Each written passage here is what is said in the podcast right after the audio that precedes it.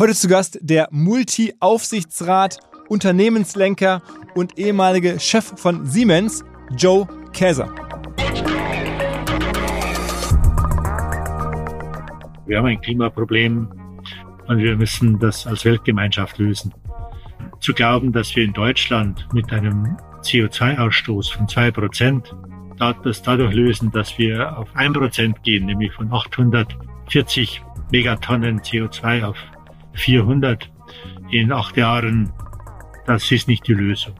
Das Risiko, dass Deutschland dadurch deindustrialisiert wird oder die Deindustrialisierung noch schneller fortschreitet, als sie ohnehin schon passiert, ist viel, viel höher, als dass wir hier einen nennenswerten Einsatz für das Klima haben.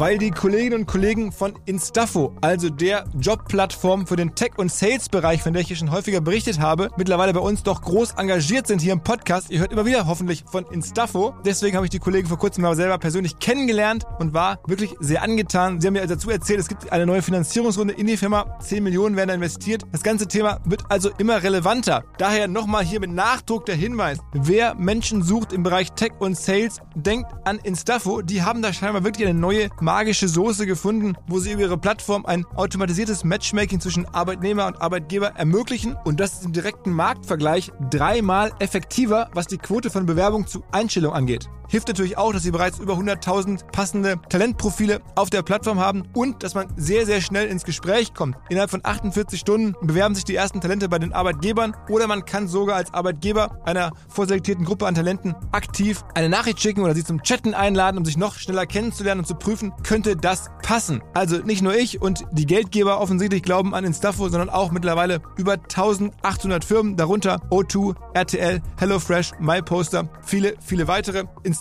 ist auf OMR Reviews bestbewertet 4,8 Sterne in der Kategorie Recruiting Plattform. Firmen, die nun Instafo ausprobieren möchten, sehr gerne. Ihr spart außerdem 500 Euro auf die erste Besetzung, wenn ihr euch anmeldet über Instafo mit Doppel-F instafo.com slash OMR. Zurück zum Podcast.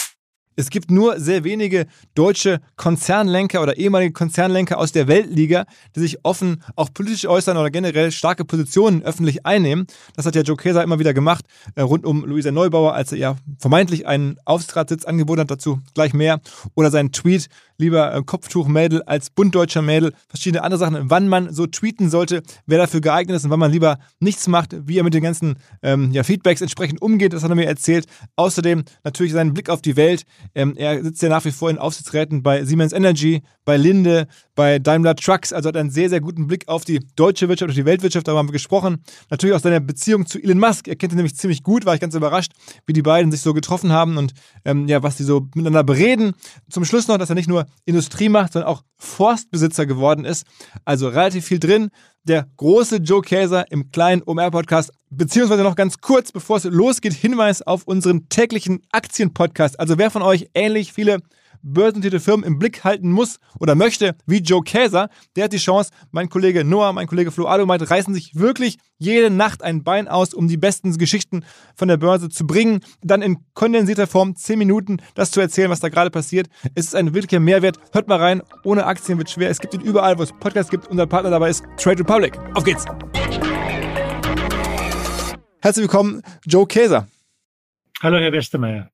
Ähm, fiel es Ihnen schwer, äh, sozusagen nicht mitfahren zu dürfen, kürzlich als der Herr Scholz nach China geflogen ist mit seinen ähm, verschiedensten Industrie- und äh, Wirtschaftsdelegationsbegleitern? Nein, gar nicht. Erstens mal war ja Herr Busch dabei, der die Interessen der drei Siemens-Unternehmen äh, vertreten hat. Und zweitens war der Besuch ja nun alles andere als einfach. Wie schätzen Sie denn die Lage mit, mit China jetzt gerade ein? Sie haben ja gerade gesagt, das sei alles andere als einfach. Ähm, sind ja nun auch nah dran an solchen Themen nach wie vor. Wie, wie sehen Sie die Beziehung? Tja, das, äh, wenn ich das nur wüsste, äh, offen gestanden. Ich äh, war bisher immer jemand, der, der sich äh, ähm, mehr neutral äh, auch zu China geäußert hat. Das heißt also durchaus die Chancen und die Risiken versucht hat herauszuarbeiten. in einer gegenseitigen Interessensintegration. Natürlich haben wir auch äh, gewisse Abhängigkeiten gesehen. Natürlich äh, haben wir auch gesehen, dass China typischerweise nur mit Unternehmen auch äh, ähm, Beziehungen eingeht, wenn sie was davon haben. Deshalb war es immer ganz wichtig, diese, diese sogenannte Win-Win-Partnerschaft, wie man es in China nennt, hervorzuheben, dass man also ein Geben und Nehmen äh, bekommt und damit letztlich auch äh, gegenseitige Chancen hat. Ähm, dass China nicht karikativ anlagt ist äh, und den und den Unternehmen, die im Lande sich auch engagieren, äh, nur zu geben hat, ist natürlich vollkommen klar.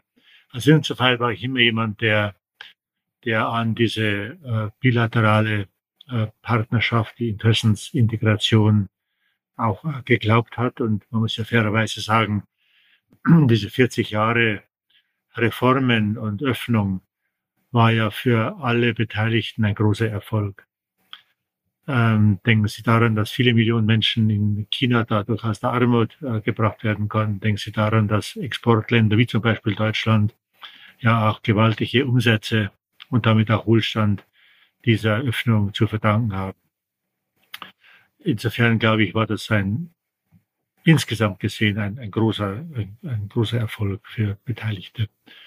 Ähm, nur wenn man jetzt die Bilder sah des Parteitages, äh, insbesondere die, der Anlass, wo man Hu Jintao aus dem Saal geführt hat, weil ihm offensichtlich unwohl war, dann glaube ich, kann man das nicht einfach abhaken und zur Tagesordnung übergehen, weil das war schon eine Botschaft.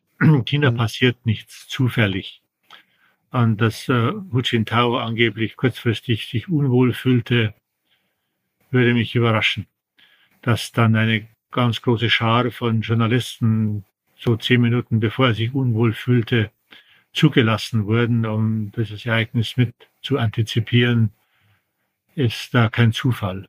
Mhm. Und äh, man könnte, man könnte denken, dass dieses Schauspiel eine Botschaft nach außen und nach innen war, nach äh, außen, dass jetzt diese 40 Jahre Öffnung und Reform zu Ende gehen, weil Hu Jintao ja der Inbegriff dieser Öffnung letztlich äh, in Pers Personen war.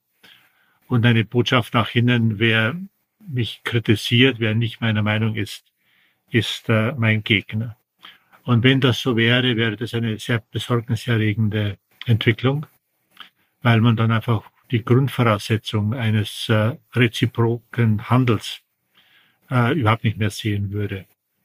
Und ich glaube, man muss das jetzt aufarbeiten halte es richtig, dass der Bundeskanzler hingefahren ist, weil miteinander reden ist immer besser als übereinander zu reden.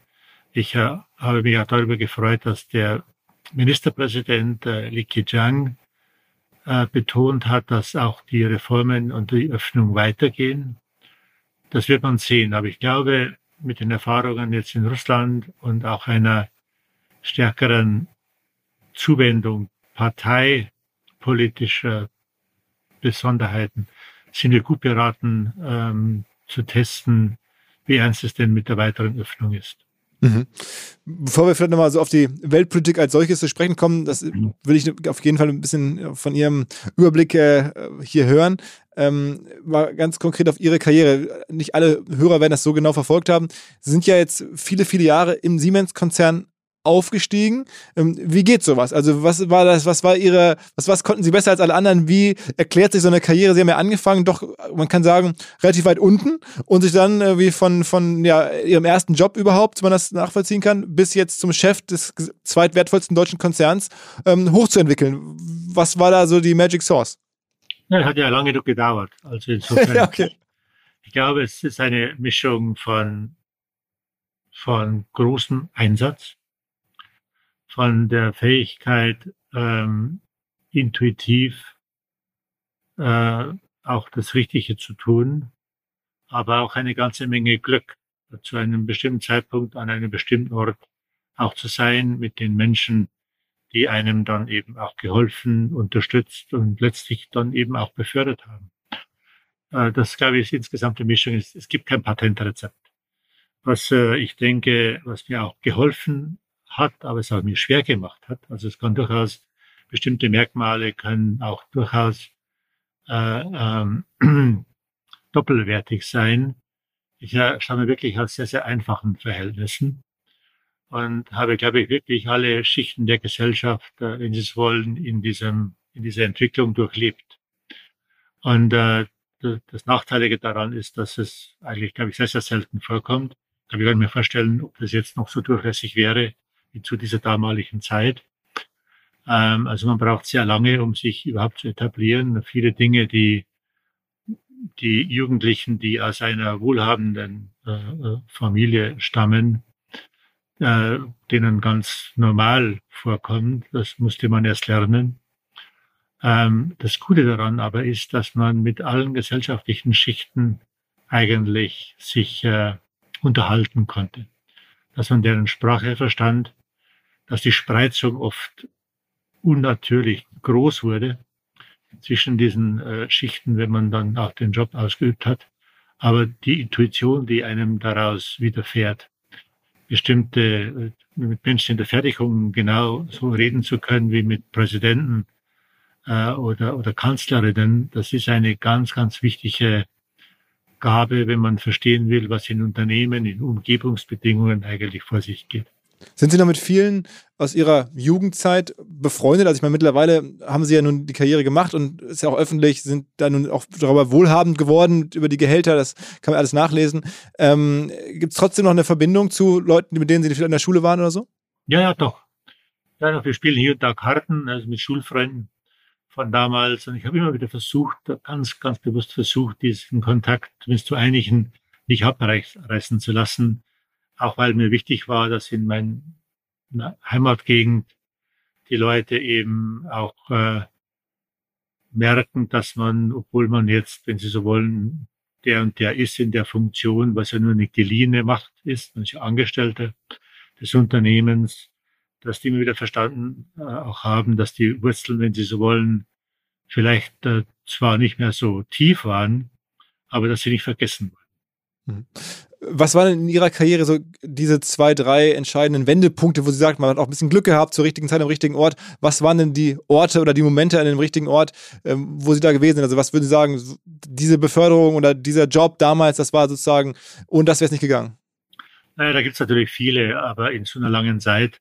Aber einer war zum Beispiel, ähm, ähm, als ich äh, in meiner in meiner Zeit im Silicon Valley war, von äh, 95 bis äh, fast 2000.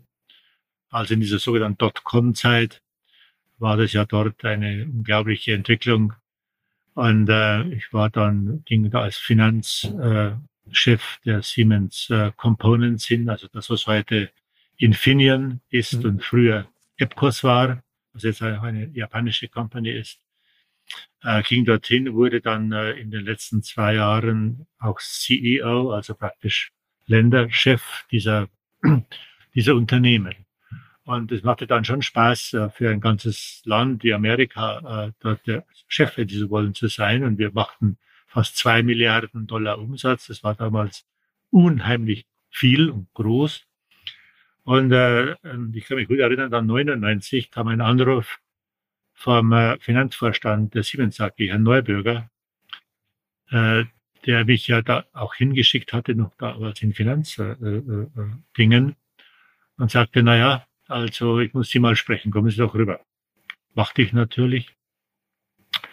Und, ähm, und dann, äh, ich kürze das jetzt ein bisschen ab, dann sagte er mir, ja, ich, äh, wir wollen mit Siemens an die Börse in Amerika gehen.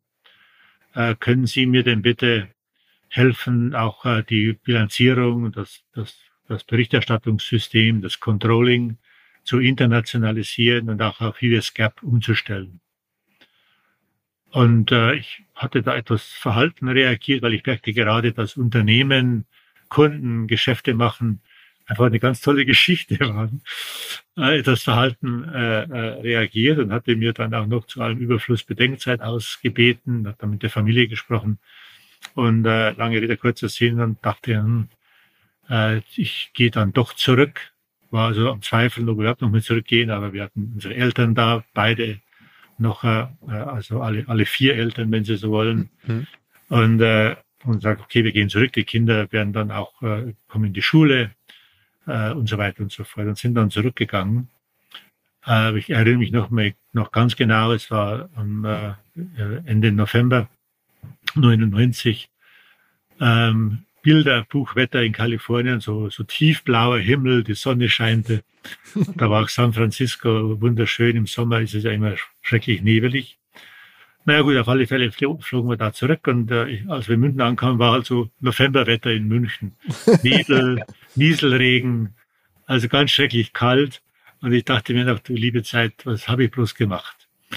Äh, hatte dann das Commitment angenommen, auch äh, Herr Neubürger und das Unternehmen unterstützt. Ich kannte das ja aus, aus Erfahrung, wenn Sie so wollen, aus dem Silicon Valley, aus USA heraus. Und äh, Neubürger sagte damals, wenn Sie das ordentlich machen, zwei Jahre, dann kriegen Sie auch wieder einen vernünftigen Job.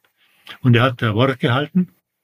Aber ich war haarscharf dran, in diesen zwei Jahren wegzugehen, weil ich dachte, ich halte es in diesem schrecklichen Konzerngebäude nicht mehr aus.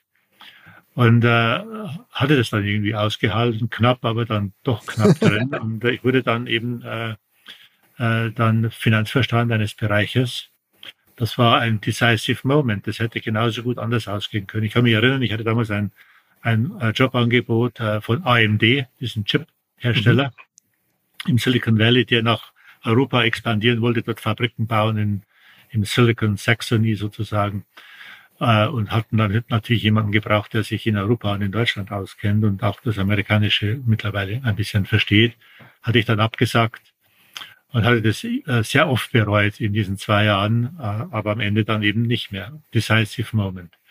Ein weiterer war, und der war noch viel, viel entscheidender, weil man aus verschiedenen Gründen das so bewerten muss. Das war dann äh, 2004. 2004 wurde ähm, Herr Kleinfeld dann designierter äh, Vorstandsvorsitzender. Und, ähm, und ich war damals ähm, Bereichs, kaufmännischer Bereichsvorstand für den Mobilfunk. Also die, die Handys und, äh, und die UMTS, also diese, diese Mobilfunkinfrastruktur. Und dann wurde die Kommunikation zusammengelegt, also die, die, die drahtlosen, die mobilen und die fixen Netze ähm, zusammengelegt und äh, in einem riesigen Bereich, weil man den noch retten wollte, dem ging es nicht so gut. Und, ähm, und ich wollte natürlich eigentlich gerne der Finanzvorstand dieser neuen Sparte mit über 20 Milliarden Umsatz, das war damals wirklich mit Abstand der größte Bereich, hätte ich gerne gemacht. Stattdessen fragte mich Herr Kleinfeld, äh, Joe, den ich aus USA im Übrigen kannte, aus meiner Zeit, dort war er eben auch in New York, du willst du denn nicht äh, für mich Strategie machen? Und ich hatte schon irgendwo hier auf den Lippen zu sagen, nö, ich, ich will nie wieder zurück in diese Konzernzentrale, die mir also mit, da waren die klügsten Leute, aber eben auch die, die schwierigsten Umgebungsbedingungen. Und sage, Klaus, eigentlich ehrlich gesagt, das muss ich mir überlegen, aber so eher nicht. Ich würde ja viel lieber Finanzverstand werden diese neuen Sparte. Hab das dann aber dann doch äh, nochmal überlegt äh, und überlegt und überlegt und dann mir dachte ich mir, naja gut, Kleinfeld, der könnte jetzt die nächsten zehn Jahre vielleicht auch Vorstandsvorsitzender sein. Wenn man in den Vorstand wollte, wäre es vielleicht gar nicht so gut, dem künftigen Vorstandsvorsitzenden, der ja vom Lebensalter her eine, Länge, eine lange Karriere, ähnlich wie Herr Dr. von Pierer, äh, vor sich gehabt haben könnte. Sie sehen schon, ich bin jetzt in dem Konjunktiv der Vergangenheit. Äh, da ist doch, das dann doch nicht so unklug, jetzt sich seiner Bitte äh, zu fügen. Und sagt ihm dann zu. Der hat sich dann gefreut, ich mich weniger. Aber ich dachte, vielleicht ist das ja eine längerfristige Investition. Vielleicht kann man da ja mal Vorstand werden. Und es war eine, eine unfassbar eine unfassbar äh, wichtige Weichenstellung, von der ich noch nicht mal ansatzweise äh, eine Ahnung hatte. Warum war das so? Äh, ganz einfach deshalb, weil zwei Dinge passiert sind. Einmal, einmal äh, wurde dann äh, in der in der Zeit in äh, in äh, 2006 wurde der größte bekannt gewordene Bestechungsskandal der deutschen, der europäischen Nachkriegsgeschichte aufgedeckt, als dann 200 Polizistinnen und Polizisten die Siemens-Zentrale durchsuchten. Und da ging es äh, vorwiegend um äh, Bestechungsskandale, Schwarzgeldkonten, auch unzulässige oder zumindest dunkle ähm, Transaktionen über Drittfirmen, äh, die im Wesentlichen also ihren Ursprung hatten in der in dem fix, fixen Kommunikationsbereich, ah. der damals zusammengelegt wurde. Ähm, ihren Ursprung hat sich dann ausgedehnt auch auf andere Geschäftspraktiken außerhalb, des, außerhalb dieser Kommunikationssparte, aber da fing das an. Jetzt äh, überlegen Sie sich mal, ich hätte dann zwei Jahre vorher die, diese Aufgabe, 2004 war das angenommen als Finanzvorstand der Kommunikationssparte. Es wäre undenkbar gewesen, dass ich heute äh, mit Ihnen als äh, ehemaliger äh, Siemens-Vorstandsvorsitzender spreche. Äh, ich wäre entweder im Knast gewesen oder ohne Job. Weil wer zwei Jahre lang nicht merkt, was da vor sich geht, ist entweder ungeeignet oder er oder sie ist Bestandteil des Systems. Können Sie sich aussuchen. und äh, ich hatte, ich wusste, dass ich mit dies, damit null zu tun hatte, überhaupt gar nicht, noch nie damit in Berührung kam. Aber hätte ich äh, in diesen zwei Jahren von 2004 bis 2006, hätte ich, wenn ich damit in Berührung gekommen wäre, hätte ich es aufgedeckt, wäre ich zum Wittelsbacher Platz gegangen oder im schlimmsten Fall zur Staatsanwaltschaft und hätte gesagt, guck mal, da läuft was völlig schief. Hätte ich das wirklich gemacht? Vielleicht. Oder vielleicht hätte ich auch gar keine, hätte ich mir nicht getraut, mhm. das System hier äh, zu denunzieren und damit auch äh, damalige Vorstände der Siemens AG, wenn Sie so wollen, äh, ans Messer zu liefern. So wer weiß, was ich gemacht hätte. Ich kann es Ihnen heute nicht sagen, aber, aber jedenfalls hätte, hätten beide Wege bei der Staatsanwaltschaft Anzeige zu erstatten oder Bestandteil des Systems zu werden, in die Irre geführt. Hm. Und das Zweite war, dass dann eben Herr Neuberger und Herr Kleinfelder aus irgendeinen bedauerlichen Gründen, ich habe sie beide sehr geschätzt, äh, nicht miteinander die Zukunft gestalten wollten und Herr Neubürger dann das Unternehmen auf seine Bitte hin verlassen hat. Und dann eben ein gewisser Joe Keser Finanzvorstand wurde, als Vertrauter von Herrn Kleinfeld. So, das sind, äh, braucht jetzt ein bisschen länger, um Ihnen diese Decisive Movements zu schildern, aber wenn Sie in der Dramatik das nochmal sehen, dann versteht man auch, dass oft auch sehr viel Glück, man kann auch sagen äh, Intuition, aber im Wesentlichen Glück dazu gehört, das Richtige zu tun. Und äh, das sind eben diese Themen, die können Sie niemandem raten, außer Menschen zu raten, bleib immer du selber, weil die, das Umfeld merkt es schneller, als man glaubt, dass wenn man versucht, etwas vorzugaukeln. Was waren denn später, als Sie Chef waren? Ähm, die Decisive Moments. Also dann, dann gab es ja keine weiteren Schritte mehr, dann war man erstmal Chef, dann war man ganz oben angekommen. Was würden Sie jetzt im Nachhinein sagen, waren da vielleicht im Guten wie im Schlechten die Momente, wo Sie ja große Weichen gestellt haben und vielleicht oder hoffentlich meistens richtig gestellt haben, aber vielleicht auch nicht immer richtig gestellt haben? Ja gut, da, da, wie Sie sagen, da gibt es diese Decisive Moments in dem Sinne nicht mehr, weil man ist entweder erfolgreich oder nicht. Äh, es gibt niemand, niemanden mehr, hinter dem man sich äh, verstecken kann als Finanzvorstand haben sie im Zweifelsfall immer noch den, den, den oder die Vorstandsvorsitzende. Aber selbst da ist es schon, ist die Luft schon sehr dünn. Also da zählt im Grunde dann nur noch der Erfolg, der sich im Zweifelsfall daran misst, dass man entweder den Aktienkurs äh, besser gestaltet als den Vergleichsindex oder dass man zumindest besser performt und sich entwickelt als die Wettbewerber. Und das war 2013, als ich dann äh, Vorstandsvorsitzender wurde, eben überhaupt nicht der Fall. Die Siemens AG hinkte praktisch in allen Belangen hinter Wettbewerbern wie der GE, der ABB äh, zum Beispiel, nur die zwei Hauptwettbewerber zu nennen, hinterher. Und es war jedem klar, dass wir dagegen etwas machen mussten. Insofern war dann das erste Strategiekonzept, das wir Vision 2020 nannten, eigentlich von allen Beteiligten im Grunde akzeptiert. Wir sind dann auch deutlich früher fertig geworden mit den Zielsetzungen, als wir das ursprünglich dachten, nämlich 2017, konnten wir fast in allen Belangen, die wir uns vorgenommen hatten, nämlich im Wesentlichen zu den Wettbewerbern aufzuschließen, in Wachstumsdynamik und Ertragsqualität waren wir eigentlich so weit. Das war relativ günstig. Wir wurden früher fertig. Die Siemens-Aktie hatte nach 17 Jahren, 2017, das, ein, das erste Mal wieder ein historisches Hoch. Aber die Frage war, reicht das?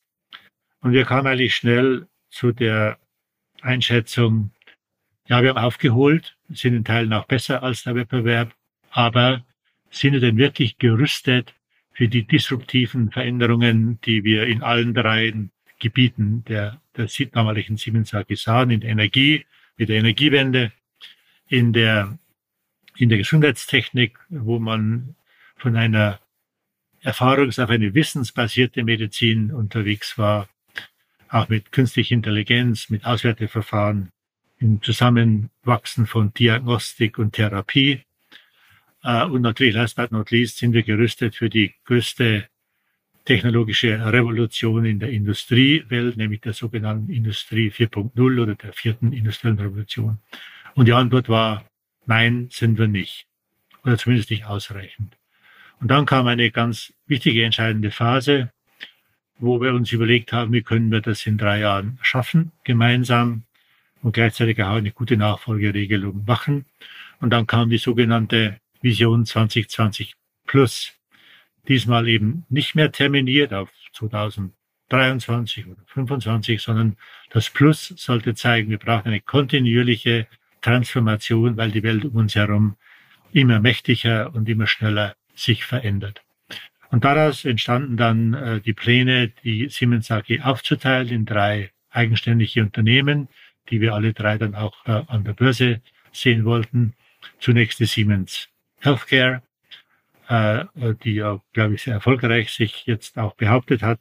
Sie ist von einer kleinen äh, Gesundheits- von einer kleinen MedTech-Division in einem Konglomerat, eine MedTech-Company geworden, die mittlerweile mehr wert ist an der Börse als so prominente Unternehmen wie BMW oder, oder BASF oder ähnliche. Das ist, glaube ich, wirklich ein großer Erfolg äh, geworden. Und dann war aber auch klar, dass Industrie, Automatisierung und äh, Energie sich auch aufteilen werden in den Weg, die, den sie gehen werden. Und so entstand dann die Aufteilung der Siemens Automation, also der Industrial, Industrial Siemens, der neuen Siemens AG und eben der Siemens Energy. Und das war ähm, kein so richtig basisdemokratischer Prozess mehr.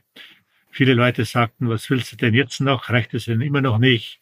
Auch im Vorstand und in Teilen im Aufsichtsrat waren diese doch gewaltigen strukturellen Eingriffe aus einer großen Firma drei zu machen, nicht unumstritten. Nicht unumstritten.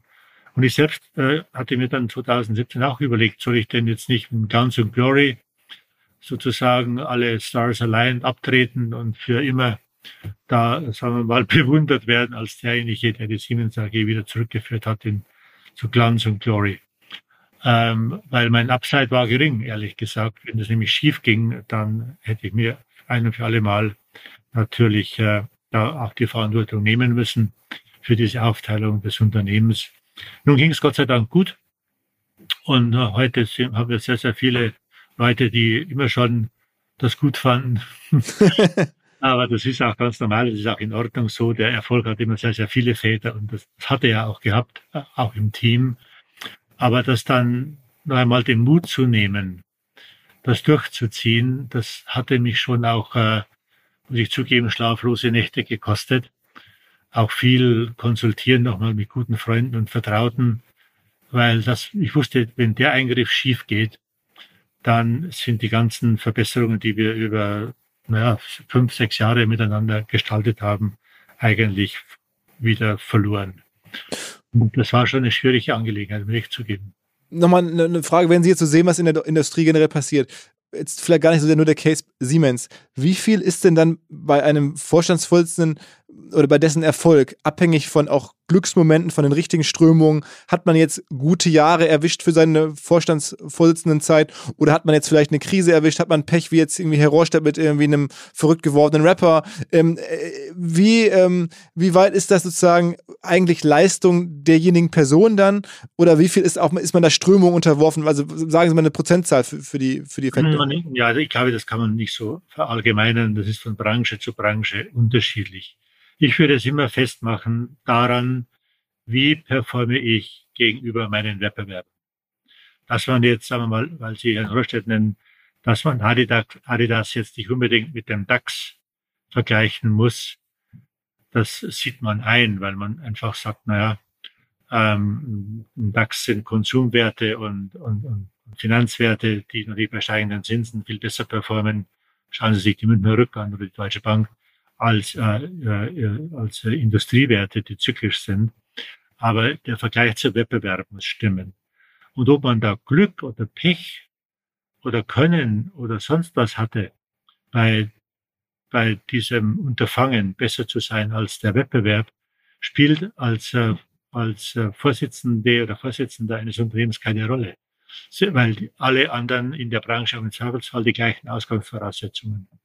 Vielleicht hat äh, dann Nike oder Puma, nehmen wir mal Puma, weil die ja Nachbarn sind, vielleicht hat Puma keinen verrückten Rapper äh, oder auch einen oder vielleicht einen verrückten Ruderer oder Boxer oder was weiß ich. Bei, bei personifizierten Werbeträgern ist das immer eine ganz schwierige Kiste. Das wissen wir, aber im Sport und Sportartikel scheint es einfach nicht anders zu gehen.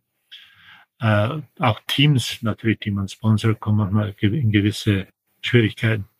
Deshalb ist es eine gesperrliche Kiste. Also um sagen wir mal die Leistung der CEOs zu bewerten mit ihrem Team, aber das sind nun einfach die, die CEOs, müsste man halt gucken, wie hat sich der Puma-Kurs entwickelt und wie hat sich der, der Kurs von Adidas entwickelt. Und dann kann man eben sagen, wer einen Job besser gemacht hat und wer schlechter gemacht hat. So müsste man sich da herantasten. Und sowas kann man auch bei der Chemie machen, bei Banken oder bei Versicherungen und natürlich auch bei der Industrie. Mhm. Ich weiß noch sehr genau, wie mir vor vielen Jahrzehnten zum ersten Mal der Begriff Bausparen begegnet ist. Und zwar war damals mein Opa relativ sauer, weil ihm das damals angeboten wurde und es natürlich in seinem damaligen Alter schon sehr spät war. Aber jetzt fast forward einige Jahrzehnte und ich werbe oder ich weise hin auf ein Bausparangebot und glaube trotzdem, mein Opa wäre einverstanden und es macht sehr viel Sinn, insbesondere für Menschen, die erwerbstätig sind, die in ihren 20ern, 30ern oder 40ern sind. Das könnte wirklich top sein, wirklich helfen, sich Ziele zu erfüllen und vor allen Dingen zusammenzuarbeiten mit dem richtigen Partner. Und ich denke, die Expertinnen und Experten von der LBS sind solche und beraten euch Ihr sichert euch einfach jetzt schon die Kreditzinsen der Zukunft in der Hoffnung, dass sie auch in Zukunft möglichst attraktiv sein werden. Aber man weiß zumindest jetzt, zu welchem Zinssatz man eines Tages bauen kann. Und man spart halt bis dahin kleine Beträge, bekommt auch eine staatliche Förderung, wenn man jetzt anfängt zu sparen. Und man weiß, eines Tages, wenn ich das Geld zusammen habe, kann ich mit dem Darlehen und dem entsprechenden Zins, den ich heute kenne, sicher rechnen und loslegen. Also wer diese Bau- und Immobilienträume hat, bitte informiert euch nochmal im Detail bei der LBS. Ich weiß auch aus Jahrzehnten mittlerweile, die sind da, die Experten, die Bausparkasse der Sparkassen, die haben zahlreichste Beraterinnen und Berater. Ihr findet hier in den Show Notes alle möglichen Informationen dazu, genauso wie unter kriegst du hin ein Wort kriegst du hin jetzt slash Bausparen.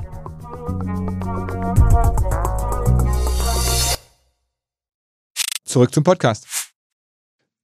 Glauben Sie, dass ähm, Deutschland so als generelle ähm, Wirtschaftsland äh, vor schweren Zeiten steht? Oder wie sehen Sie da den, den pauschalen Ausblick jetzt mal? Sie überblicken ja da äh, den wertvollsten Konzern nach wie vor ganz gut.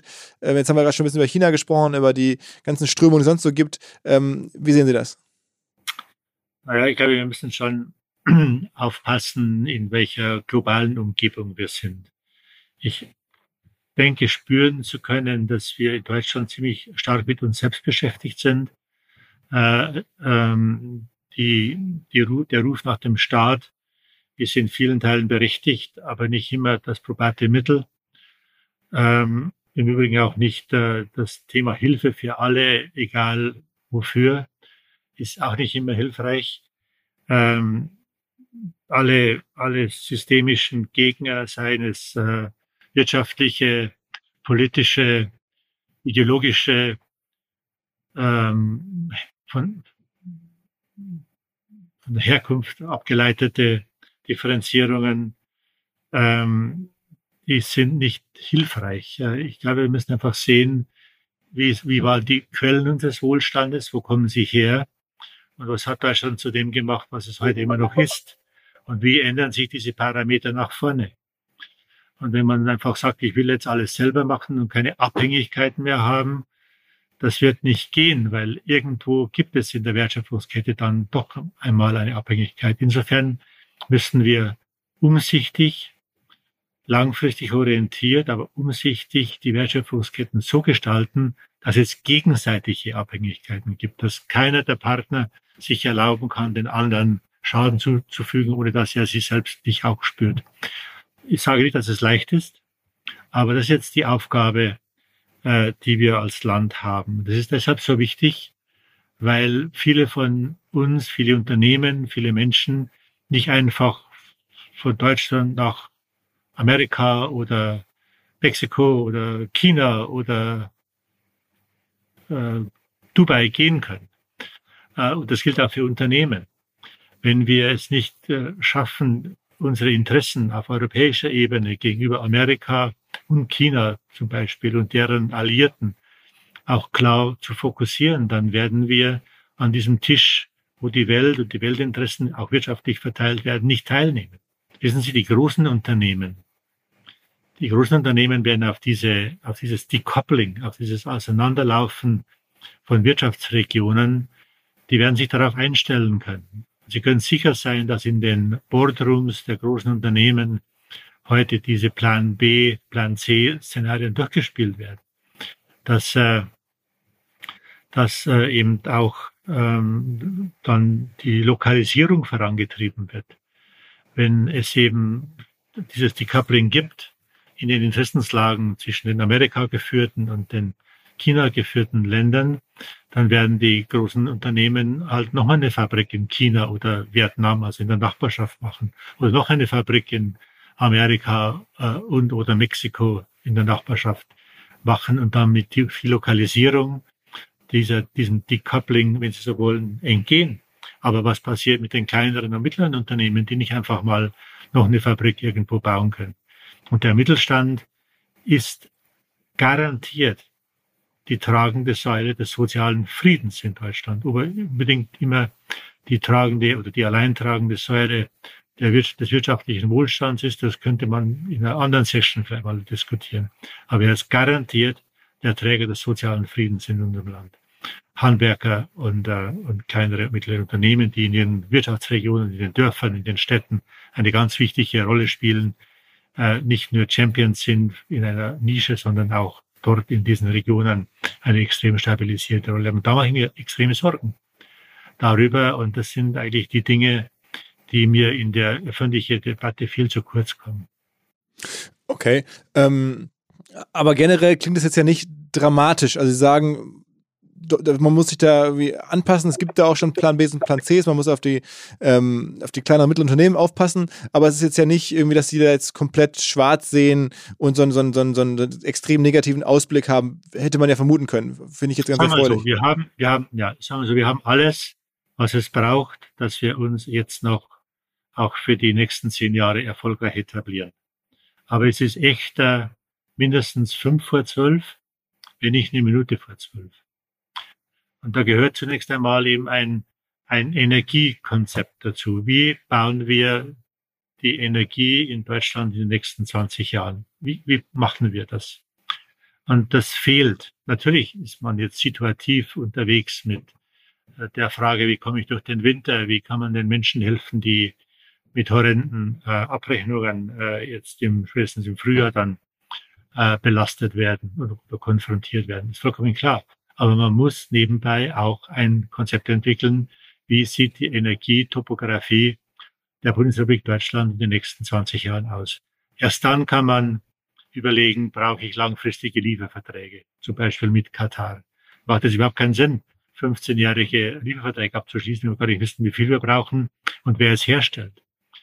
Äh, und das fehlt mir und das ist unheimlich wichtig, weil Energie, egal aus, ob aus Gas oder aus anderen Trägern, ist die, äh, ist die Grundvoraussetzung für die Industrialisierung und auch für die Ansiedlung moderner, äh, moderner Industrien. Denken Sie zum Beispiel an, bin ja auch Aufsichtsratsvorsitzende Daimler Truck AG. Stellen Sie sich vor, die Automobilunternehmen müssen neue Fabriken bauen für die Elektromobilität, für für Batterien und so weiter und so fort. Oder die chemische Industrie äh, geht in die Vorleistung für eben Batterie, bezogene Technologien. Ähm, und sie haben in Deutschland 20 Cent oder 30 Cent pro Kilowattstunde und in den USA haben sie 10 oder 7. Das ist einfach ein Thema, den darf man sich nicht verschließen. Kein Unternehmen der Welt wird äh, das da machen, wo 30 Cent äh, gebraucht werden, wenn es die Alternative gibt in einem intakten Markt, der auch die Lokalisierung voranbringt, dort äh, zu einem ungleich günstigeren Tarif anzukaufen. Und deshalb äh, brauchen wir einen Plan, der uns über eine Legislaturperiode hinweg begleitet und nicht nur für drei Jahre. Verfolgen Sie so ein bisschen, was Elon Musk so macht? Ja. Und, und wie haben Sie ihn schon mal persönlich kennengelernt? Ja, klar, ich kenne ihn, ich kenne ihn relativ gut, muss ich sagen. Aus Ihrer Siemens-Zeit oder wie kam das? Ja, aus der Siemens-Zeit. Äh, also wir haben uns zuerst äh, kennengelernt durch einen gemeinsamen engen Freund von uns, ähm, der auch im Silicon Valley lebte. Und äh, der war der erste, einer der ersten Chefs von Tesla, als das alles losging. Und der rief mich an und sagte, du, pass mal auf, äh, ich habe da einen, der will elektrische Autos bauen, aber er hat keine Ahnung, wie das geht. Sag ich, aha. Und äh, sagt, er könnt, könnt ihr uns denn nicht helfen mit der Automatisierung, wie man eine Fabrik baut? Sag ich, klar, das kann ich vermitteln. Und, ähm, und äh, ja, und so ging das da los. So ging es da los. Also der, der gemeinsame, ich weiß nicht, ob die beiden noch Freunde sind oder nicht, weil ich glaube, der Musk hatte den dann irgendwie entlassen äh, in den Anfangszeiten, weil die Automatisierung, weil Elon Musk keine Automatisierung wollte von Fabriken. Sagen sie alles Blödsinn, die sollen hier besser arbeiten. Oder eure Automatisierungssysteme sind eh viel zu starr und so weiter. Jedenfalls äh, waren das die ersten Berührungspunkte als Elon Musk eben eine, eine Autofabrik baut, oder zwar eine richtige, also eine Produktion, damals in, in, äh, in USA. Auf der anderen Seite Bay mhm. war das, ich kannte mich ja relativ da gut aus aus meiner Zeit. Und so waren das die ersten Berührungspunkte. Und ich kann mich mal erinnern, als er mich mit in der Nacht anrief und anschrie, anschrie. man hat den Eindruck, man hätte das Handy weglegen können und er hätte über den Atlantik, hätte ihn auch noch gehört weil die Produktionslinien, das Hochlaufen seiner, seiner Produkte nicht funktionierte und ich soll sofort get your ass, also das Originalzitat, get your ass over here, I want to see you tomorrow. Naja, ich bin dann nicht hingefahren, musste mich alle erkundigen, weil ich gesagt ich bin der Letzte, der das kann. Da brauchen wir andere Leute.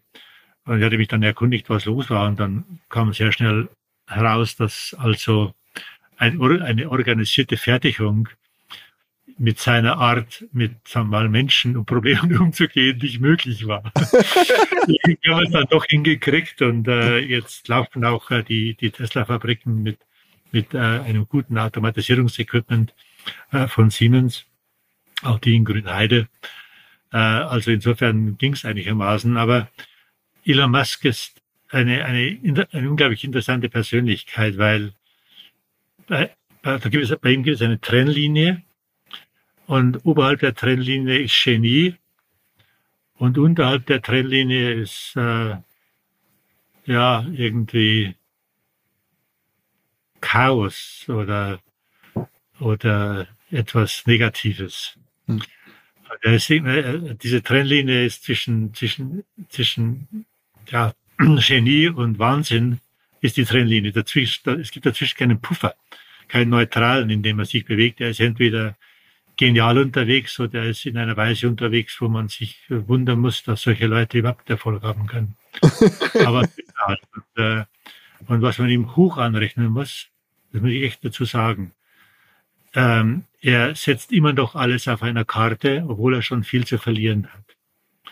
Und das äh, sind viele seiner Kollegen, die eben auch sehr wohlhabend geworden sind durch Startups oder andere Geschäftskonzepte, die sind das nicht mehr. Und Elon hat dann wirklich viel zu verlieren. Ich meine, es war keine große Kunst damals in den Anfängen von Tesla, andere Leute Geld zu verbrennen. Äh, eine halbe Milliarde sozusagen jedes, jedes Quartal. Das kann im Prinzip fast jeder. Äh, nämlich, nämlich Venture Capital Geld und Investorengeld. Aber dann als reichster oder als einer der wohlhabendsten Unternehmer der Welt dann trotzdem noch hohe Risiken einzugehen, äh, mehr zu machen, Sachen auszuprobieren. SpaceX zum Beispiel oder jetzt auch Batteriefabriken und mit Twitter würden die Amerikaner sagen, ist die Jury still out. Das sagen sie immer dann, wenn sie sich noch nicht ganz sicher sind, was das werden soll. Ähm, das muss man ihm hoch anrechnen. Er setzt immer noch alles auf einer Karte, obwohl er sehr viel zu verlieren hat. Und das ist eine unternehmerische Gabe oder, oder, oder Merkmal, das haben weniger. Kollegen von ihm, äh, die, sagen wir mal, ja, mit Bücher, Online-Bücherhandel angefangen haben, die ist mittlerweile ganz anders unterwegs. Ne? Downside Risk eliminieren und keine, keine spektakulären Dinge mehr wagen. Also insofern, das muss man einfach hoch anrechnen. Aber man wird sehen, wie äh, sicher, wie er seine Dinge nach vorne macht. Aber Elon Musk äh, gewinnt seine Spiele, wenn Sie so wollen, immer irgendwie 8 zu 6 und nie 1 zu 0. Weil er eben auch sehr viele, sagen wir mal, Dinge macht, wo man eigentlich sagt, äh, das versteht kein Mensch. Aber er macht auch viele geniale Sachen, die lange Zeit Menschen nicht verstehen und dann am Ende doch sagen, ups, das war jetzt doch genial. Ähm, ähm, aktuell ist ja Twitter das große Thema, was alle verfolgen. Sie ja, kennen ja unter dieser Trennlinie, genau. Genau, unter der Trennlinie, aber Sie kennen ja Twitter auch ganz gut. Ich meine, sind da ja schon seit Jahren recht aktiv eigentlich. Ne? Das ist ja für, für generell für Industriebosse noch nicht ganz so äh, normal. Ja, nein, aber es gibt auch Gründe, warum viele das nicht machen. Also das, glaube ich, darf man nicht, darf man nicht unterschätzen. Das Twitter ist schon so, so eine Art äh, moderne, modernes Kolosseum geworden Brot und Spiele. Ne? Das muss man schon auch sagen. Also insofern muss man sich das schon überlegen, wie man damit umgeht. Ja, und jetzt ist er halt bei Twitter sehr aktiv und macht eine Menge popul unpopulärer äh, Bemerkungen und Ankündigungen. Aber ich will nochmal zurück auf Ihre, auf ihre eigene Twitter-Aktivitäten, weil die sind ja schon, ähm, also Sie haben da auch für einen, für einen CEO von so einem großen Unternehmen oder für so einen Repräsentanten einer, einer, einer, einer ganzen, ähm, eines Landes ja am Ende auch, äh, wirklich klare Ansagen immer schon gemacht. Ist das so ein bisschen auch was, äh, was Sie vielleicht immer so als Ihre eigene Linie empfinden? Weil, wenn man so vergleicht, gibt es ja auch immer wieder Leute, die das nicht so gut fanden oder es gab auch viel Kritik, aber Sie haben da schon immer offensichtlich einen sehr klaren Ton gewählt. Ja, sagen wir mal so, ich, meine Überzeugung ist, dass man als äh, Unternehmenslenker oder Unternehmenslenkerin auch eine Verantwortung hat, sich zu gesellschaftspolitischen Themen zu äußern. Äh, auch, äh, auch CEOs äh, oder Vorstandsmitgliederinnen und Mitglieder sind Bürger eines Landes und haben auch das Recht, sich zu äußern. Aber sie haben auch eine Verpflichtung gegenüber, gegenüber ihren Aktionären und den sogenannten Stakeholdern, sich äh, zu verhalten. Und äh, Aktionäre werden garantiert nicht, ähm, sagen wir mal, äh, ähm, sehr ähm, darauf ausgewiesen, dass sich äh, ihr CEO auch zu bestimmten Themen äußert. Die hätten lieber mehr Dividende und noch höhere Gewinne und damit letztlich einen korrelierenden Aktienkurs. Aber es gibt natürlich auch noch andere Interessensvertreter, sogenannte Stakeholder. Das sind zum Beispiel die Mitarbeiterinnen und Mitarbeiter. Und ich hatte mich dann ja auch, äh, als ich dann immer wieder mal auch deutlicher wurde in gesellschaftspolitischen Fragen, die auch Interessens, aber auch Werte gelenkt waren, äh, überlegt, mit welcher, mit welcher Autorisierung, mit welcher Legitimation mache ich das denn eigentlich? Äh, ist es die Legitimation der Aktionäre? Ja, vielleicht, vielleicht auch eher nicht. Ähm, die sind ja Anhänger von Milton Friedman, The Business of Business is Business. Ähm, die Kunden, naja, die werden, solange ich gut liefere, zu günstigen Preisen, werden die okay. Aber da gibt es auch die Mitarbeiterinnen und Mitarbeiter. Und ich wollte mich dann eben auch versichern und hatte mal dann eine Online-Umfrage gemacht. Wir haben so ein internes Social-Media-Konstrukt gehabt. Und dann fragte ich, wie ist es denn eigentlich? Wollt ihr denn, dass ich künftig mich auch zu gesellschaftspolitischen Themen, zu Wertefragen, äh, Extremismus, äh, Rassismus und diese Dinge auch äußere? Und wir hatten dann da 9000 Kolleginnen und Kollegen, die sich zurückgemeldet haben. Und davon waren 89 Prozent, 89 Prozent sagten, nein, wir wollen, dass sich unser, dass sich unser CEO positioniert. Wir wollen wissen, was unser Chef, in dem Fall unser Chef, denkt und tut. Und das war dann auch eine Legitimation aus den Stakeholdern heraus, um das äh, zu tun. Aber ich äh, kann nur jedem raten oder jeder raten, die das auch äh, gerne machen möchte, eine Grundvoraussetzung dazu, das überhaupt in Erwägung zu ziehen. Und da gibt es dann immer noch eine ganze Menge Aspekte. Eine Grundvoraussetzung ist, dass sie mindestens genauso gut performen als Unternehmen wie ihre Wettbewerber, vorzugsweise besser.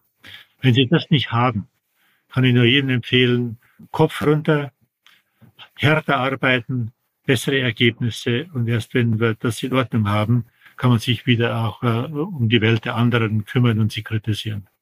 Und das ist dem einen oder anderen zu Verhängnis geworden, äh, der eben auch angefangen hat, sowas zu tun, aber dann am Ende selber nicht äh, mal, performt hat und gegenüber dem Wettbewerb abgefallen ist. Dann verwirken sie das äh, Recht, sich auch zu peripheren Themen zu äußern, wenn ihr Primäraufgabe, nämlich das Unternehmen besser zu führen als die Wettbewerber, nicht aufgeht. Das kann ich nur jedem raten, das ist ganz, ganz wichtig. Sonst geht nicht. Was ist denn Ihre aktuell die, die, bevorzugte Plattform, wo Sie am meisten gucken oder auch sich äußern und nachlesen? Ist es eher LinkedIn, ist es eher Twitter, ist es noch was ganz anderes? Es kommt immer darauf an, welche Botschaften man setzen will. Wenn es Botschaften sind, die einer, einer dialektischen Auseinandersetzung bedürfen, äh, die komplex sind, teilweise multikausal, dann ist LinkedIn die bessere Möglichkeit. Da kann man differenzierter die Dinge beleuchten und auch äh, nochmal aus verschiedenen Blickwinkeln schildern, warum man bestimmte Standorte vertritt, warum man bestimmte Dinge gemacht oder eben nicht gemacht hat. Twitter eignet sich eher als eine Art Anteasen einer öffentlichen Debatte, ähm, die dann eben aufgenommen wird äh, oder nicht. Deshalb muss man da immer, muss ich sagen, wie die meisten Rechtsanwälte immer sagen, es kommt darauf an. okay. Ähm, war das damals, als es um die Kopftuch-Thematik ging, das größte, der größte Twitter-Sturm, ähm, den Sie jemals erlebt haben? Äh, nee, da gab es hier andere auch. Ähm, der international am stärksten äh, beobachtete und wahrgenommene Beitrag war damals, als ich äh, als, da ging es um ein Auftreten vom amerikanischen Präsidenten. Und da schrieb ein anderer Twitter-Kollege, naja, wenn der so weitermacht, besteht möglicherweise noch die Gefahr, dass wir ihn wieder zurücknehmen müssen, weil er ja angeblich in den Ursprüngen Wurzeln Deutsch war. Und dann habe ich äh, zurückgeschrieben oder, oder weiter, weiter äh, geleitet, äh, retweetet und habe geschrieben, die Gefahr besteht wahrscheinlich eher nicht. Äh, aber es betrübt mich, wenn das äh, mächtigste Amt der Welt ähm, das Gesicht wird für Ausgrenzung und Rassismus. Äh, nee, äh, da habe ich ihn gar nicht direkt gemeint, aber äh, ich habe ihm die grüllende Menge, die hinter ihm da ge geschrien hat, äh, take, take her out und äh, also ganz, ganz schreckliche rassistische Bemerkungen gemacht hat. Das war eine ganz äh, wesentliche Beachtung. Es gab aber auch dann ganz andere, die, die auch äh, Beachtung fanden, wie zum Beispiel der Beitrag, als damals äh, Frau Rakete da ähm, ähm, in, in, in Polizeigewahrsam. Die Seenotretterin, ne? Wir reden von der von der Dame, die das die Kapitänin, ne? Ja. Da, da habe ich geschrieben, also man sollte Leute, die gewalttätig sind und anderen Schaden zufügen, einsperren, aber nicht Menschen, die Leben retten. Das wurde, da gab es dann einen Anruf von der italienischen Regierung, ob ich denn noch ganz bei Trost wäre. Ich habe das dann nicht weiter kommentiert. Das hat sich Gott sei Dank jetzt auch erledigt. Der Kollege ist ja nicht mehr äh, in der ersten Reihe. Salvini hieß der, glaube ich. Ja. So ja, ja, das gibt's ja auch. Aber, glaube ich, da sind wir gefragt, dass wir auch, was das Thema Werte und Menschenrechte angeht, dass wir da auch äh, uns einsetzen.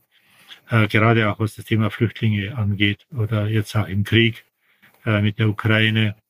Also sowas gibt's im Grunde, dieser, dieser Kopftuchmädel-Tweet, war natürlich auch eine ganz wichtige Geschichte. Der war eben nicht nur wertebasiert, sondern auch interessensbasiert. Wenn Sie das sich nochmal anschauen, dieser Beitrag damals von äh, der AfD-Vertreterin im Bundestag unter dem Bundesadler und sich überlegen, ich wäre jetzt ein internationaler Geschäftspartner in irgendwo in der Welt, dann würde ich sofort mir denken, nichts aus der Vergangenheit gelernt mhm. und schadet dem mhm. Exportland äh, äh, Deutschland, wenn das der Eindruck erweckt wird, dass er nichts aus seiner Vergangenheit gelernt. Also hier war durchaus Werte und Interessenslagen nah beieinander. Hätte sie das gemacht in irgendeinem rauchigen Bierkeller als Parteitagsdebatte oder, oder interne Strategiediskussion, hätte ich gesagt, gut, jeder wie es möchte, das, das, die Wähler sind ja frei zu entscheiden. Aber unter dem Bundesadler im Bundestag, das ist ein ganz schlechtes Zeichen für ein an sich weltoffenes, tolerantes Land, das aus der Geschichte gelernt hat und das auch noch wirtschaftliche Interessen überall in der Welt hat. Hm. Ähm, sagen Sie noch ein paar Worte vielleicht zum Klimawandel, weil das ist ja auch ein Thema, was, glaube ich, äh, in Ihrer Vita schon in den letzten Jahren immer wieder eine Rolle spielte, auch bei Siemens natürlich. Es gab die Debatte rund um Ihr Angebot der Luisa Neubauer, damals einen Aufsichtsratssitz ähm, bei Siemens Energy, also eine Tochterfirma von Siemens, äh, die jetzt an die Börse gebracht wurde. Ähm, anzubieten oder möglicherweise angeboten zu haben. Aber fangen Sie mal vorne an vielleicht. Wie, wie blicken Sie denn auf diese Klima? Also Energie ist relevant, ist mir klar. Aber schafft man das? Jetzt reden, wir reden ja gerade alle von diesem 1,5 Grad Ziel. Ähm, wie ist da Ihr Blick insgesamt auf die Themen? Na gut, ich meine, wenn, wenn Leute immer noch glauben, dass es keine Klimakrise gibt und das höchstens von den Chinesen erfunden worden ist, so ungefähr, so hat sich, glaube ich, ein früherer Spitzenpolitiker äh, in den USA geäußert, ja, dann kann man echt nicht mehr helfen. Ich meine, wir hatten jetzt den wärmsten Oktober meines Wissens, wenn ich das richtig äh, informiert äh, gelesen habe, mhm. äh, in Deutschland seit, seit Aufzeichnungsbeginn. Ähm, es gibt unglaubliche Wetterextreme überall auf der Welt. Äh, wir sind kürzlich, äh, wir sind kürzlich, äh, bin ich zurückgeflogen aus, äh, aus USA und wir hatten eine Stunde länger gebraucht als, als üblich. Und dann frage ich, wieso dauert das halt so lange? Ja, weil der Jetstream nicht mehr weht. Aha. Äh, äh, ja, wie, wie das denn? Ja, das gibt es in letzter Zeit öfter. Also solche Bewegungen und so weiter, man sieht es überall, glaube ich, äh, auf der Welt, dass wir Wetterextreme haben und dass wir ein Klimaproblem haben. Das ist vollkommen klar. Es wird Jahrzehnte dauern, auch wenn wir heute umkehren, bis überhaupt die Wirkungen dann wieder in, im Klima und in der Erdatmosphäre sichtbar sind.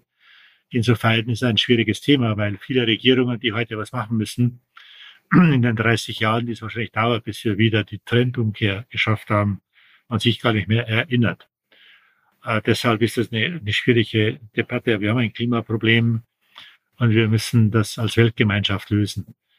Zu glauben, dass wir in Deutschland mit einem CO2-Ausstoß von zwei Prozent äh, das dadurch lösen, dass wir auf ein Prozent gehen, nämlich von 800 40 Megatonnen CO2 auf 400 in acht Jahren, das ist nicht die Lösung. Das Risiko, dass Deutschland dadurch deindustrialisiert wird oder die Deindustrialisierung noch schneller fortschreitet, als sie ohnehin schon passiert, ist viel, viel höher, als dass wir hier einen nennenswerten Einsatz für das Klima haben, weil dieses eine Prozent, das wir einsparen in acht Jahren, das werden Länder wie Indonesien, China, Indien, ähm, um nur mal die Großen zu nennen, auch Teile von Afrika zigfach bis dahin verbraucht haben. Also das ist der falsche Weg.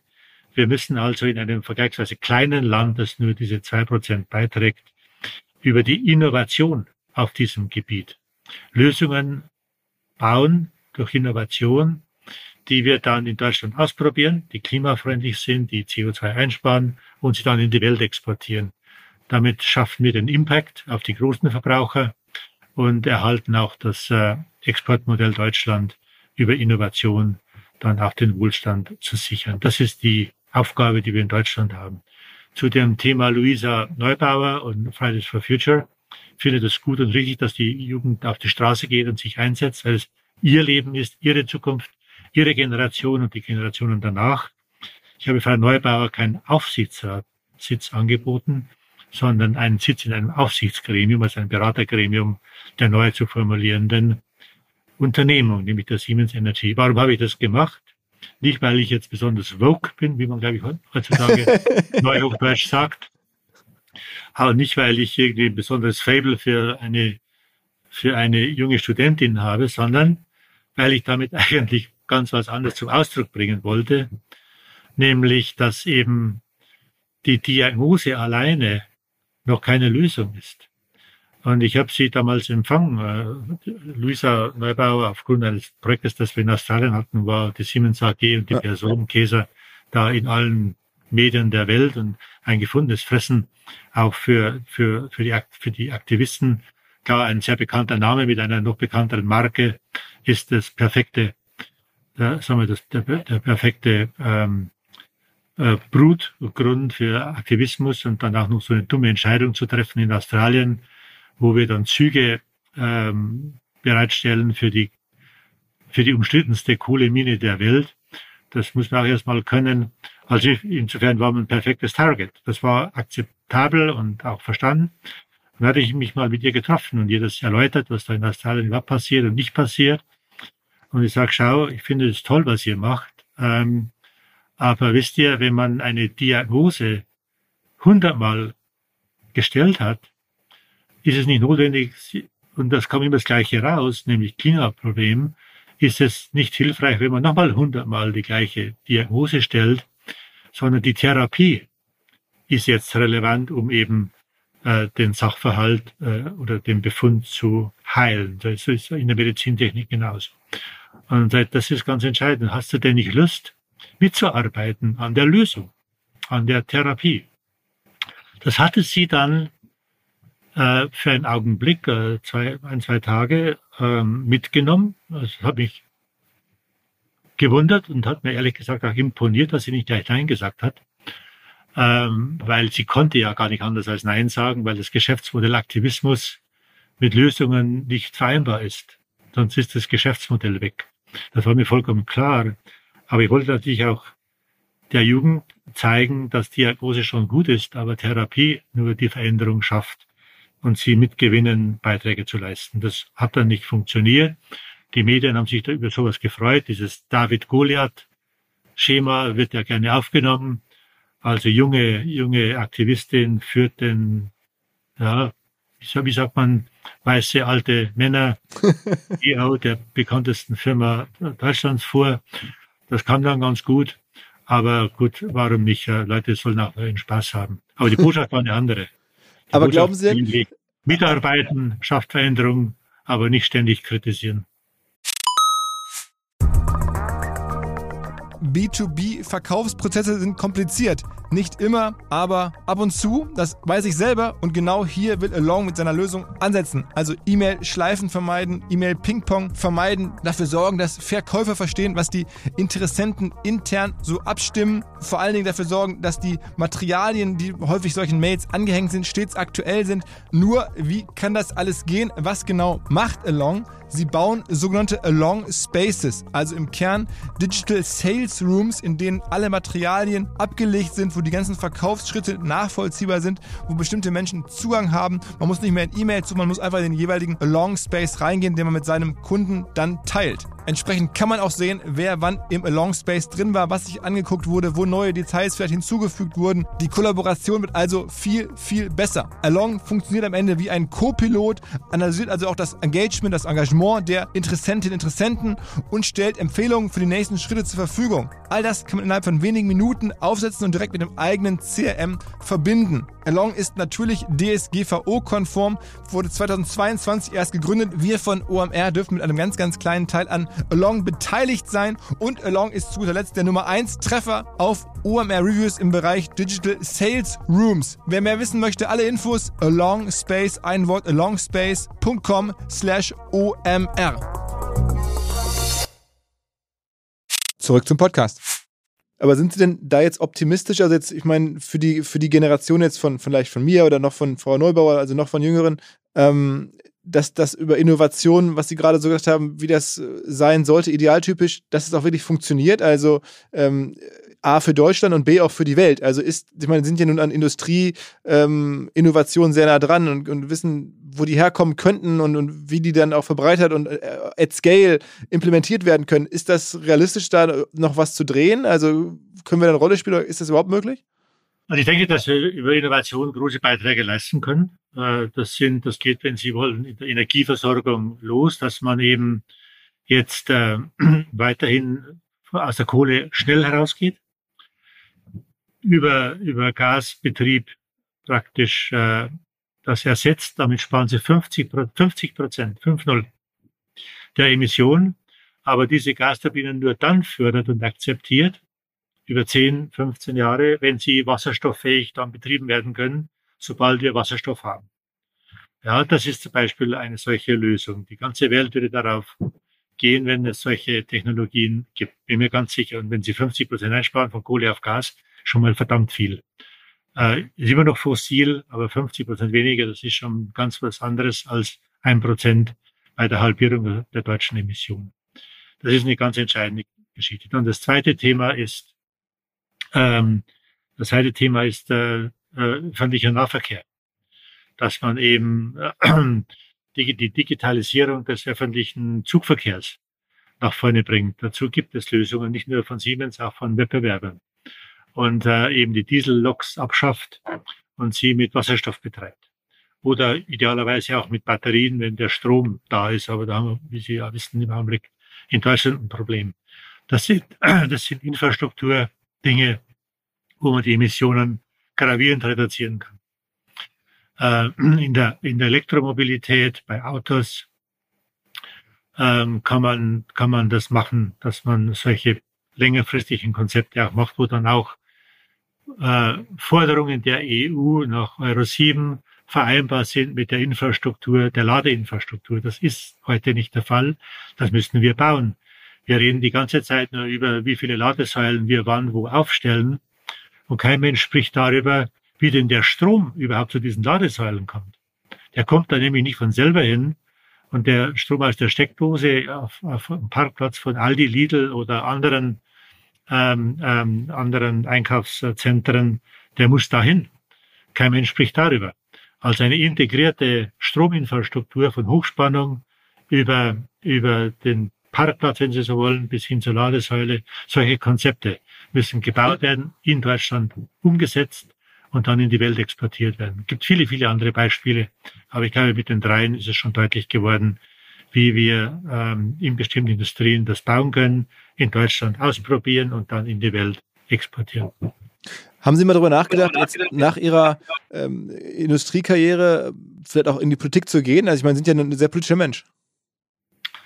Naja, sagen wir so, ich glaube, wer, wer Unternehmen wie das damalige Siemens, als alle drei Gesundheitstechnik, Energie und Industrie noch zusammen waren, wer da nicht mit ähm, den Regulieren und der Weltpolitik umgehen kann, der tut sich da extrem schwer. Und ich hatte da die eine oder andere Geschichte auch gelernt. Zum Beispiel die unzählige, der unzählige Besuch damals äh, des russischen Präsidenten gleich nach der Annexion der Krim. Also da, da kann man schon auch äh, echte Fehler machen, aber immer vieles richtig gerade wenn sie in so, so Themen sind wie, wie, äh, wie Eisenbahnen, äh, Mobilität, Energie, äh, Gesundheitstechnik, da sind sie sehr schnell in der Regierung, weil es ja Steuergeld, das dort im Grunde dann ausgegeben wird für Kraftwerke, für Krankenhäuser oder, oder auch für, für S-Bahn oder, oder auch Langstreckenverkehr. Äh, Deshalb braucht man diese Kompetenz, äh, die man sich dann über Erfahrung idealerweise aneignet. Das ist ein ständiges Spießrutenlaufen, weil die allermeisten äh, Menschen, mit denen das, das hier das da zu tun haben, nicht nach westlichen Demokratiemustern auch hier Land regieren. Also insofern ist das eine wichtige Komponente, die man da mitbringen muss. Oder wenn man sie nicht hat, bei der Ernennung schnell sich aneignen muss. Äh, habe ich daran gedacht, in die Politik zu gehen. Also ich könnte mir das schwer vorstellen, ehrlich gesagt. Ich würde nie in die Politik gehen, wo man nur gute Ratschläge gibt. Das würde mich, das würde mich, wie, wie man oft äh, sagt, kirre machen. Ähm, ich würde, wenn dann die Umsetzung, das ist ja immer das Entscheidende, ist in jeder Unternehmensführung ist die Umsetzung das Entscheidende, nicht die Strategie alleine. Da sind viele Papier, Tonnen von Papier schon beschrieben worden mit tollen Strategien. Und dann kam die Umsetzung nicht und dann waren sie wertlos. Im Gegenteil, sie verunsichern das, die ganze Firma damit. Deshalb ist die Umsetzung das Entscheidende. Und wir wissen alle, wie schwierig Umsetzungen in der Politik sind. Denken Sie nur daran, die Umsetzung dieser Firmenstrategie, die Aufteilung in drei Unternehmen. Das war garantiert nicht mehrheitsfähig in der Siemens-Belegschaft. Zweifelhaft, ob es im Vorstand mehrheitsfähig gewesen wäre. Aber ich war überzeugt davon, das ist der richtige Weg. Und ich konnte das durchziehen, Kraft eben der Autorisierung als CEO und musste darauf vertrauen, dass dann ex post durch den Erfolg die Maßnahme mhm. nachträglich legitimiert wurde. So mhm. kam es ja auch. Eine solche Möglichkeit ist in der Politik undenkbar. Wenn Sie das äh, nicht mehrheitlich durchs Kabinett oder durch den Bundestag bringen, weil Sie gar nicht anzufangen, das umzusetzen. Deshalb hat es die Politik da sehr, sehr schwer.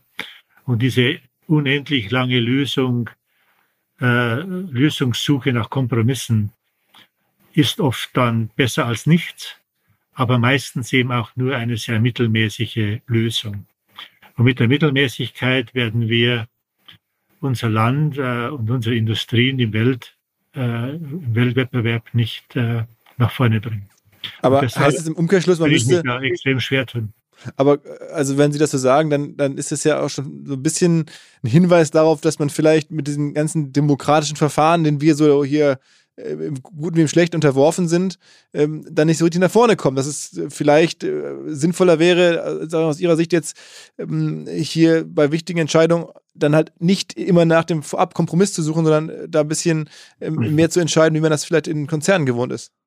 Ja gut, ein, ein, ein, ein Bundeskanzler hat das gemacht vor vielen Jahren äh, der jetzt gerade dabei ist, eben genau diese, diese, diese Lebensleistung, sagen wir mal, zu abzuschwächen. Der hat das gemacht, er hat seinen Job verloren. Also man muss sich das halt wirklich überlegen, ne, ob man das wirklich will. Sie meinen die Agenda 2010? Ja, natürlich. Davon hat Deutschland die letzten, äh, die letzten zehn Jahre gelebt, sonst äh, wäre es nicht da, wo wir heute sind. Mhm. Das muss man einfach mal so sehen. Mhm. Ähm, unabhängig davon, wie er sich jetzt äh, sagen wir, verhält mit seinen Mandaten da in Russland. Und im Grunde ist es schon, ähm, ist es schon die Methode der Wahl, ähm, wir, die Menschen mitzunehmen und äh, dann zu Ergebnissen zu kommen. Aber in bestimmten Lebenssituationen, wie gerade im privaten Sektor bei Unternehmen, die im ständigen Wettbewerb mit anderen stehen, da ähm, tut man sich mit sowas schwer. Hm. Aber ich meine. Digitalisierung schon zweimal weil die dann tatsächlich nur eine binäre, eine binäre Ergebnislogik kennt.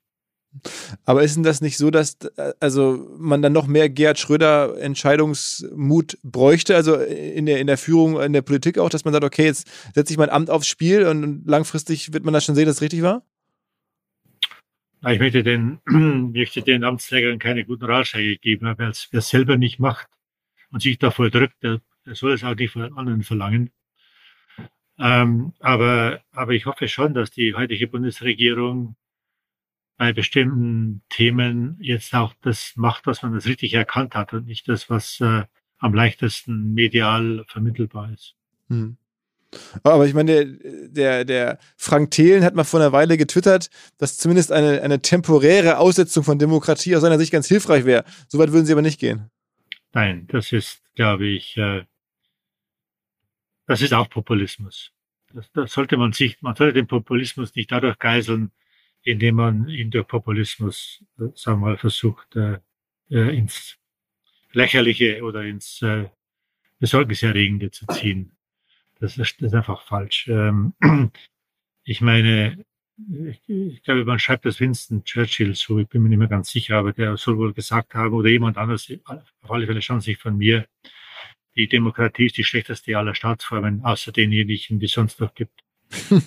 Und das ist äh, schon ein Thema. Ähm, das ist schon ein Thema. Aber ich denke, man sollte sich mehr trauen und auch mal sagen, dafür stehe ich, das ist fundiert und das, das will ich jetzt so machen.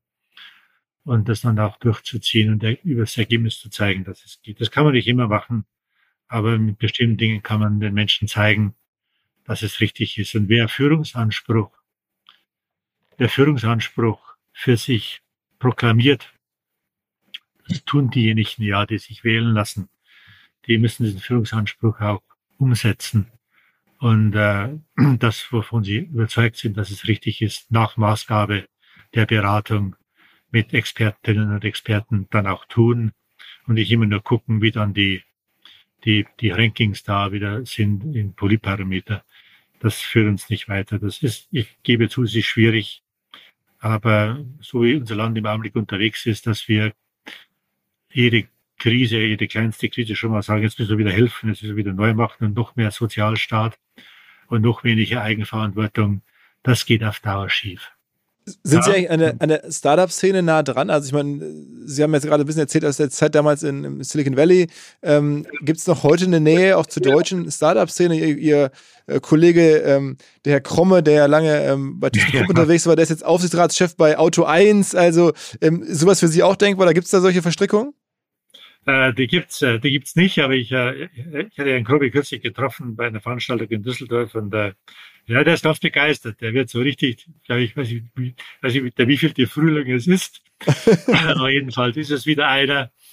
Und äh, ja, das macht ihm eine ganze Menge Spaß. Also ich habe immer wieder mal hier und da, ähm, sagen wir mal, ähm, Startups beraten, unentgeltlich, wenn die wissen wollten, wie, wie geht man denn jetzt in, in den Markt hinein, in ein bestimmtes Land, oder kann man den und den Regierungen trauen, oder könnt ihr mir mal helfen, einen Termin zu kriegen, da und da.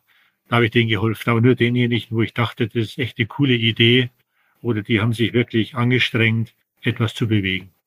Aber nicht gegen Honorare und auch, wird auch gar keine Gremien-Dinge da machen. Ich bin mit Daimler, mit Daimler und mit der Siemens Energy echt äh, gut beschäftigt mit dieser Transformation, die bei Energy im vollen Gang ist und bei, äh, und bei Daimler Truck ja vor uns steht durch die, durch die Rektifizierung der Antriebe, durch das autonome Fahren. Das wird umwälzende, umwälzende strukturelle Veränderungen äh, mit sich bringen. Das ist äh, Aufgabe genug. Ich mache das deshalb, weil ich weiß, wie Transformation geht. Auch äh, disruptive. Ich habe das alle Fehler, die man machen kann, dabei gemacht und auch extrem viel gelernt. Auch ein paar gute Dinge, glaube ich, hingekriegt, wenn man es sich vergleichsweise anguckt. Und das kann man da in diesen beiden äh, transformatorischen äh, Entwicklungen weitergeben. Und dann habe ich noch Linde als äh, internationalen Konzern, der ja auch von einem Gasehersteller sich in Richtung Wasserstoff und Erneuerbare entwickeln muss, habe ich gleich genügend zu tun, dass es mir noch Spaß macht. Und wenn ich zu viel zu tun hätte, hätte ich gleich, hätte ich gleich eine CEO-Aufgabe entweder weitermachen können oder annehmen können. Also das heißt auch Investments, Sie haben ja auch durchaus äh, Vermögen verdient über die Jahre, kann man ja sagen, ähm, dass Sie das investieren in Startups oder so anlegen und sich irgendwo beteiligen, so Business Angel, solche Sachen machen Sie auch nicht. Also Business Angel weniger, weil da müsste man, wenn man so etwas macht, glaube ich, müsste man immer auch mitarbeiten, weil der echte Wert, den man beitragen kann, ist nicht das Geld, sondern eigentlich die Erfahrungen, die man gesammelt hat, die, die Netzwerke, die Türen öffnen und den, möglich, den Menschen Gelegenheit geben, ihre Ideen dort einfach zu vermarkten und Kunden äh, und, und Lieferketten und diese Sachen zu finden. Äh, das ist eigentlich der Wert und dann sollte man da, wenn dann schon mitarbeiten und nicht nur da Geld hineintun. Geld gibt's auch jetzt noch für Startups genug, vor allem für die qualitativ hochwertigen. Haben Sie immer Bitcoin oder sowas gekauft? Nein, auch kein Fan davon. Naja, das Bitcoin, also das, ich will gar nicht ausschließen, dass das irgendwann mal die, die Währung der Welt werden wird. Das will ich gar nicht ausschließen. Und äh, wenn das äh, ökologisch und ökonomisch und regulatorisch vernünftig möglich ist, dann will ich das gar nicht schlecht reden. Aber in der jetzigen Zeit Bitcoin als Währung zu etablieren, Jetzt stellen Sie sich mal vor, wenn Sie die Bitcoin-Volatilität haben, ne, zwischen, glaube ich, 20.000 plus jetzt und in der Spitze 60.000. Jetzt stellen Sie sich mal vor, die Handelsbeziehungen dieser Welt zwischen Amerika, China, Europa wären auf Bitcoin gelaufen. Hätten Sie eine Pleitewelle, die könnten Sie heute noch nicht mal mehr aufschreiben, so schrecklich wäre die. Weil irgendeiner wäre immer ein Verlierer.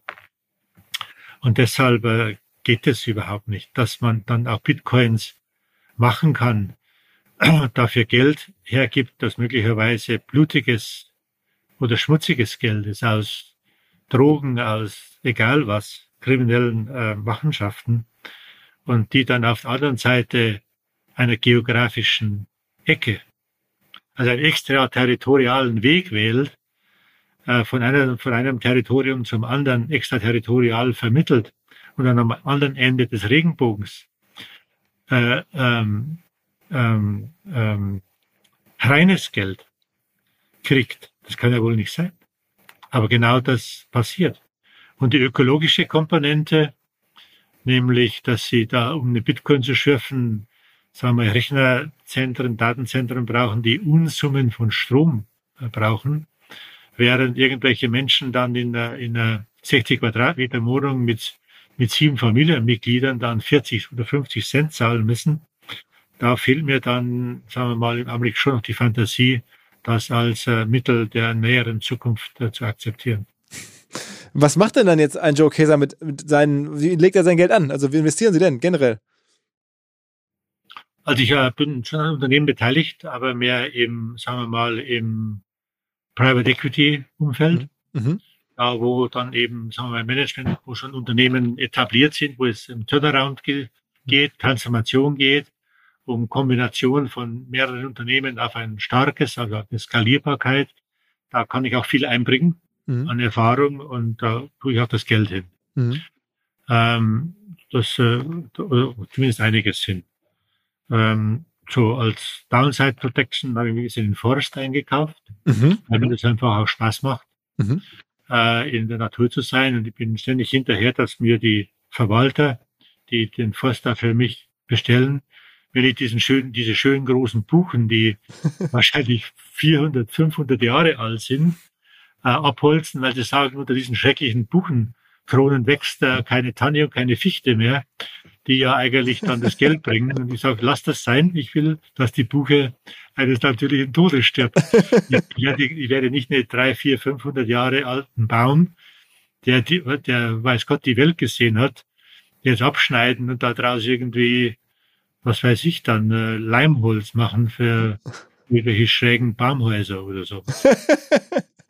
Okay, also Paul Equity und Forst. Immer, ja, da kriege ich dann schon, also da, da, da, weiß ich ganz genau, was der Blick der, der Forstarbeiter, die das dann machen, was der Blick mhm. bedeutet. Der bedeutet, du hast keine Ahnung. Wenn du jetzt Geld hast, machst du so einen Blödsinn. Aber ich toleriere das. Äh, das ist halt mein Hobby, dann auch Geld zu verschwenden. Okay. Mit Forst, also als, als, als, als sozusagen ja Forst wird am Ende. Naja, das Forst ist ein bisschen übertrieben, aber, aber schon so nennenswert, dass man theoretisch damit, davon auch ein bisschen leben könnte, wenn man das unter industriellen Profitgesichtspunkt danach ab, abholzen und aufforsten würde. Mhm. Und sonst noch was? Irgendwelche, also auch, sagen wir mal, wahrscheinlich normal irgendwelche Indizes oder, oder ETFs oder sowas? Ja, aber ich würde jetzt ungern Ratschläge geben, dann gehen die hinterher nicht auf und dann hat, kommt dann noch einer an und sagt, ich habe das investiert, jetzt äh, äh, sind die restlichen, die restlichen Credits, die man sich erworben hat, denn überhaupt auch nur beim Teufel. Also insofern muss jeder oder jede sehen, wie, wie er oder sie ihr, ihre Möglichkeiten da nutzt. Äh, würde ich immer nur sagen, gucken, wie alt man ist äh, und je jünger man ist, desto risikoreicher. Je mehr man sagen wir, Richtung passiven Abschnitt geht, desto vorsichtiger sollte man da zu Werke gehen und halt auch rechtzeitig schon daran denken, dass man, wenn man Kinder hat oder Enkelkinder, das dann auch schon mal rechtzeitig ins Auge fasst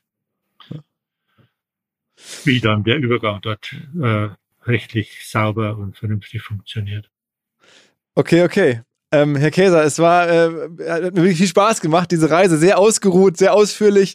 Einmal sozusagen eine Tour de Raison durch ähm, ja, Industriekarriere und, und Learnings und dann Ausblick und bis hin zum Forst. Äh, vielen, vielen Dank.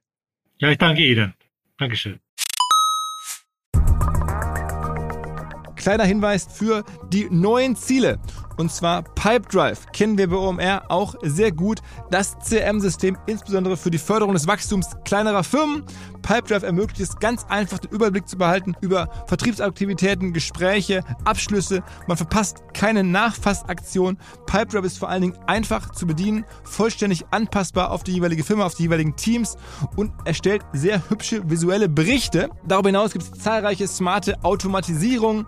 Also geht zu pipedrive.com www.ecom, um dort eine kostenlose 14-tägige Testversion zu starten.